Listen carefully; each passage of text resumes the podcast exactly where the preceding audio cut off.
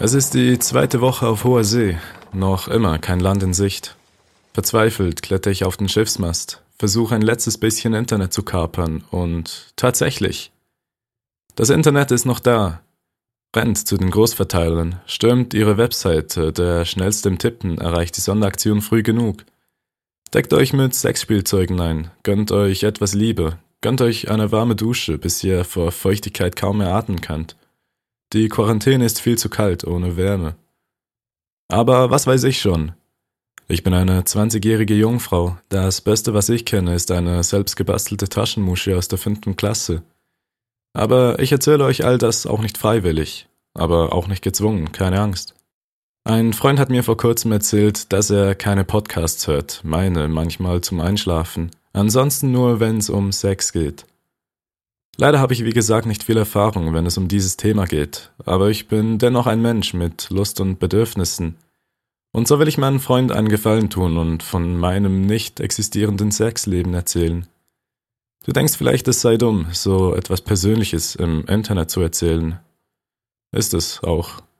Aber es ist nicht weniger dumm oder weniger persönlich als all die andere Scheiße, all die anderen Gedanken, die ich dir hier erzähle. Unsere Lust ist ein wichtiger Teil von uns, bei manchen, so behaupte ich, besser ausgeprägt als der Verstand. Wieso sollte ich also einen Bogen darum machen, das Thema Sex links liegen lassen, so tun, als wüsste ich nichts davon, wie wenn in einem Film eine Sexszene spielt und du anscheinend ahnungslos neben deinen Eltern sitzt.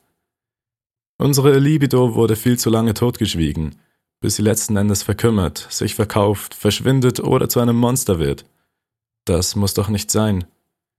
Wieso sollte man frei über Krieg, Tod, Vergewaltigungen und Kinderarbeit reden können, nicht aber über Sex? Gefickte Welt. Lassen wir den Hate gut sein. Schließlich verbietet es uns niemand, über Liebe zu reden. Es folgt also die Geschichte einer 20-jährigen Jungfrau. Ich bin etwa neun Jahre alt. Vielleicht war es auch etwas früher oder später. Als ich den Begriff Nude entdecke und mir Google Bilder eine komplett neue Welt offenbarte, ich setzte mich manchmal vor den Computer meiner Mutter. Inkognito-Modus gab es noch nicht, oder ich weiß zumindest noch nichts davon, und erfreue mich der schönen Bilder, die mir gezeigt werden.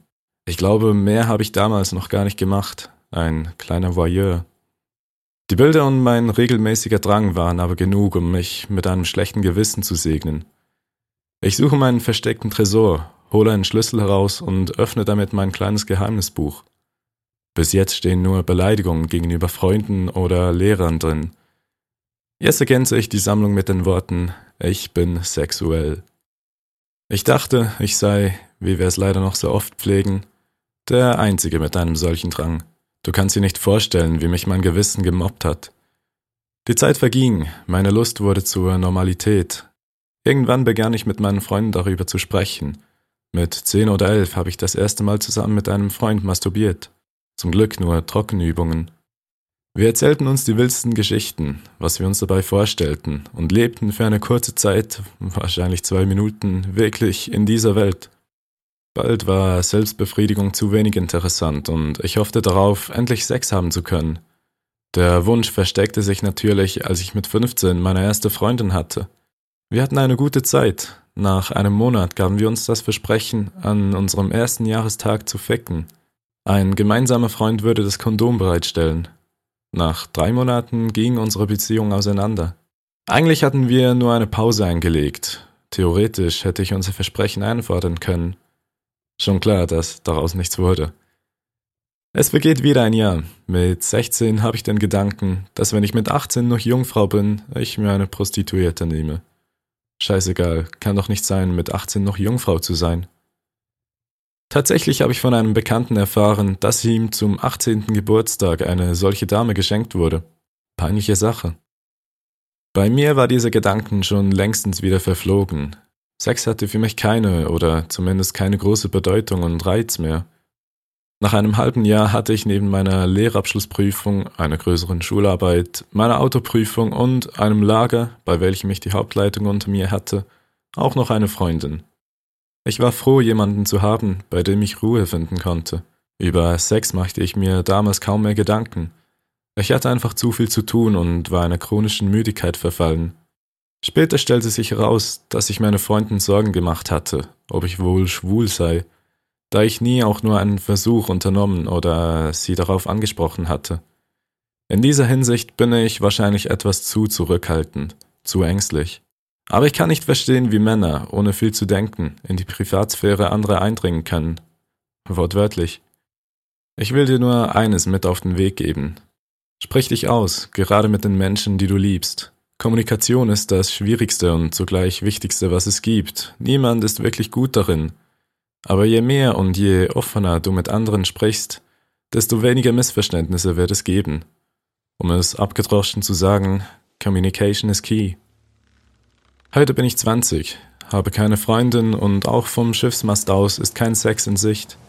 Während meine Libido weiter Ausschau hält, chill ich's auf Deck, genieße mein Leben mit einem Glas rum und widme mich komplett meinen Hobbys.